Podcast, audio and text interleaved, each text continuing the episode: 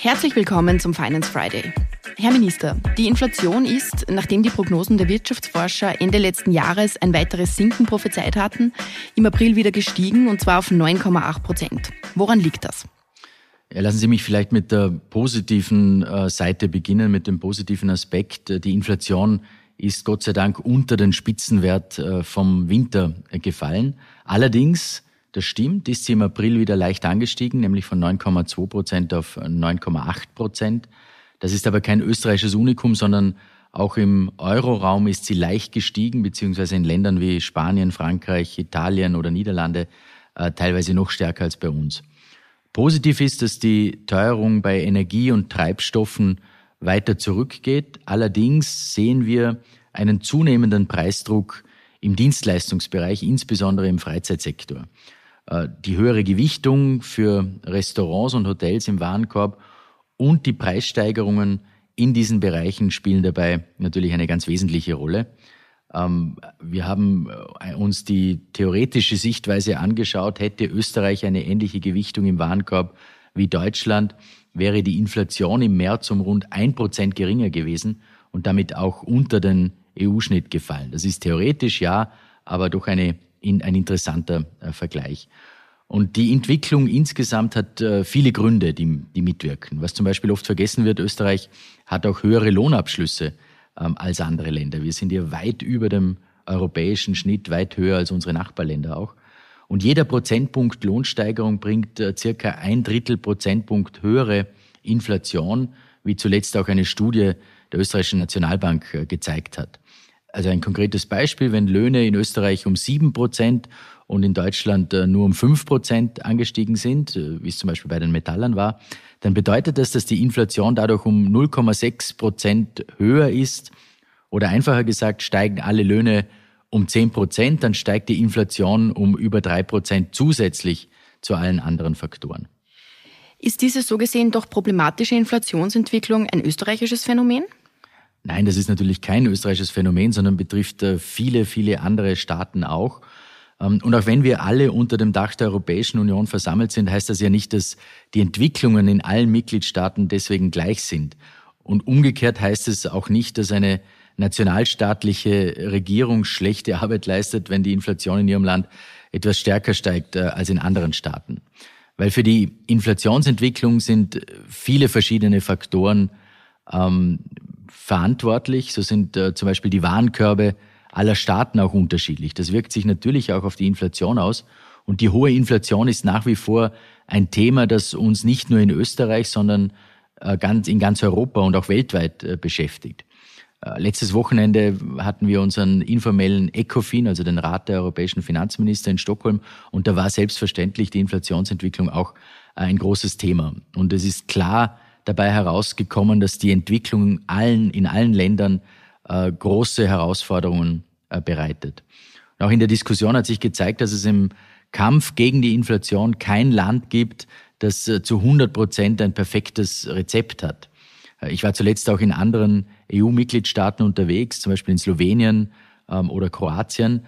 Und während man dort teil teilweise intensive Markteingriffe durchgeführt hat, etwa mit Preisdeckel auf, auf Energie, auf Treibstoff und in Kroatien auch auf Lebensmittel sogar, haben wir auf Anraten von zahlreichen Expertinnen und Experten entschieden, hauptsächlich die Auswirkungen auf die Betroffenen abzufedern auf der einen Seite und die Kaufkraft der Bevölkerung äh, zu stärken. Und es zeigt sich, dass trotz der intensiven Markteingriffe eben bei Ländern wie Slowenien und Kroatien in den vergangenen Monaten eine höhere Inflationsrate äh, vorgeherrscht hat als in Österreich. Und auch im Jahresschnitt 2022 war die Inflation in beiden Ländern höher, in Kroatien bei 10,7, in Slowenien bei 9,3, während wir bei 8,6 gelegen sind. Und da zeigt, dass der Kampf gegen die Inflation, der ja im Grunde Hauptaufgabe der Zentralbanken ist, im europäischen Umfeld eben der Europäischen Zentralbank, dass dieser Kampf nicht so trivial ist, wie es sich vielleicht manche vorstellen. Sie haben jetzt gerade erklärt, dass es viele unterschiedliche Gründe gibt, warum die Nationalstaaten unterschiedliche Inflationsentwicklungen aufweisen. Trotzdem werden immer wieder Stimmen laut, die behaupten, die Regierung würde die Inflation in Österreich befeuern. Stimmt das? Äh, nein, das sehe ich natürlich nicht so. Ähm, mit der Strompreisbremse beispielsweise und auch der Senkung der Energieabgaben haben wir sogar inflationsdämpfende Maßnahmen gesetzt. Aber ja, es war natürlich auch notwendig, in die Breite zu gehen. Der Mittelstand ist ganz stark betroffen gewesen von den Teuerungen und hier den Mittelstand zu unterstützen war auch dringend äh, erforderlich. Und äh, alle Maßnahmen sind natürlich immer eine Abwägung äh, zwischen Treffsicherheit auf der einen Seite, Geschwindigkeit auf der anderen Seite, aber auch zwischen einem sozialen Ausgleich auf der einen Seite und der Fragestellung, wie wirkt sich äh, die Maßnahme auf die Inflation aus? Ist es ein Inflationstreiber oder eben ein Dämpfer? Und insgesamt haben wir über den gesamten Entlastungszeitraum Zeitraum Preisdämpfungsmaßnahmen äh, in der Höhe von circa 5 Milliarden gesetzt. Das wird in der Diskussion auch oft vergessen. Also Energieabgabensenkung, Stromkostenbremse, auch die Netzentgelte, die wir ähm, sehr stark reduziert haben. Im Zuge der Debatte um die Inflationsentwicklung wird ja auch immer wieder eine Senkung der Mehrwertsteuer gefordert, zum Beispiel auf Lebensmittel. Warum sind Sie da eigentlich dagegen? Naja, grundsätzlich zeigen Studien, dass Mehrwertsteuersenkungen in der Vergangenheit äh, gar nicht oder zumindest nur zu einem kleinen Teil an die Konsumentinnen und Konsumenten weitergegeben wurden. Spanien zum Beispiel hat die Mehrwertsteuer für Grundnahrungsmittel Anfang des Jahres gesenkt und die Lebensmittelpreise interessanterweise sind stärker angestiegen als in Österreich. Und damit würde eine Senkung der Mehrwertsteuer auch die Gefahr bringen, dass sie nur bei den Händlern eben äh, ankommt und nicht beim Konsument, bei der Konsumentin. Ähm, angenommen, die Weitergabe würde sogar funktionieren, wurde in den letzten Monaten immer wieder auch die soziale Treffsicherheit kritisiert. Eine Mehrwertsteuersenkung würde viel kosten und auch und hauptsächlich jenen zugutekommen, äh, die diese vielleicht gar nicht brauchen, nämlich den Menschen mit ohnehin höheren Einkommen. Gestern wurde ein neues Maßnahmenpaket gegen die Teuerung vorgestellt. Können Sie uns vielleicht kurz erklären, welche Maßnahmen es enthält und worum es geht? Ja, das Paket enthält äh, vier große Maßnahmenbündel. Das ist zum ersten Maßnahmen im Bereich der Energie. Hier haben wir die Windfall-Profit-Regelung ausgeweitet, also die Abschöpfung von krisenbedingten Zufallsgewinnen. Die Großhandelspreise sind zwar zuletzt deutlich gesunken bei den Verbrauchern, aber immer noch zu hoch. Und die abgeschöpften Gewinne verwenden wir zur Gegenfinanzierung eben der Entlastungsmaßnahmen für Haushalte und Unternehmen, aber auch für die Dämpfung von öffentlichen Preisen in Gemeinden auf Länderebene. Das ist ein fairer und ein temporärer Beitrag der Unternehmen in einer sehr außergewöhnlichen äh, Situation. Ein Beitrag, der eins zu eins in die bereits auf den Weg gebrachten Unterstützungsmaßnahmen investiert wird. Und in der aktuellen Situation ist das meiner Meinung nach eine Frage der Fairness eigentlich auch, dass der Staat hier hilft und unterstützt. Zum Zweiten ist es äh, das Thema mehr Transparenz im Bereich der Lebensmittel. Äh, besonders sinnvoll sind aus meiner Sicht die Transparenzmaßnahmen. Mehr Preistransparenz stärkt auch den Wettbewerb weil aus Sicht vieler Ökonominnen und Ökonomen mehr Wettbewerb zu niedrigeren Preisen führt und kann, das kann daher auch dazu beitragen, die Inflation entsprechend zu dämpfen. Der dritte Punkt ist eine Verschärfung des Wettbewerbsrechts. Die Befugnisse der Bundeswettbewerbsbehörde werden erweitert, etwa auch im Zusammenhang mit Branchenuntersuchungen, auch eine verschärfte Fusionskontrolle.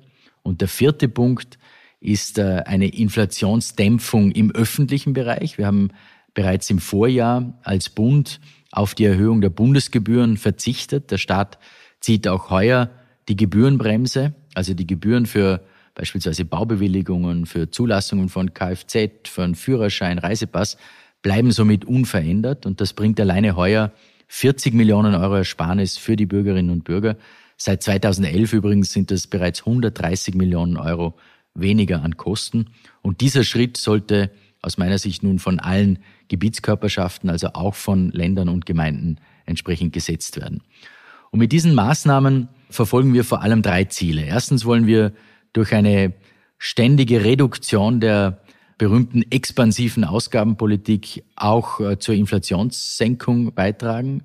Zum Zweiten wollen wir die Inflation mit direkten preisdämpfenden Maßnahmen wie eben der Fortsetzung der Senkung der Energieabgaben aber auch einer Dämpfung der öffentlichen Preise bekämpfen. Und drittens wollen wir durch mehr Transparenz den Wettbewerb stärken, um die sinkenden Großhandelspreise auch bei den Konsumenten eben spürbar zu machen. Vielen Dank fürs Zuhören. Wenn dir die heutige Folge gefallen hat, dann abonniere den Podcast gerne auf Spotify, Apple Podcast oder einem anderen Podcast-Anbieter deiner Wahl. Mehr Infos zum heutigen Thema findest du in den Shownotes. Für tägliche Updates zur Arbeit der Finanzverwaltung und aktuellen Themen folge uns gerne auf unseren Social-Media-Kanälen. Die Links zu unseren Seiten findest du ebenfalls in den Shownotes. Die nächste Folge des Finance Friday erscheint kommenden Freitag. Bis dahin, alles Gute.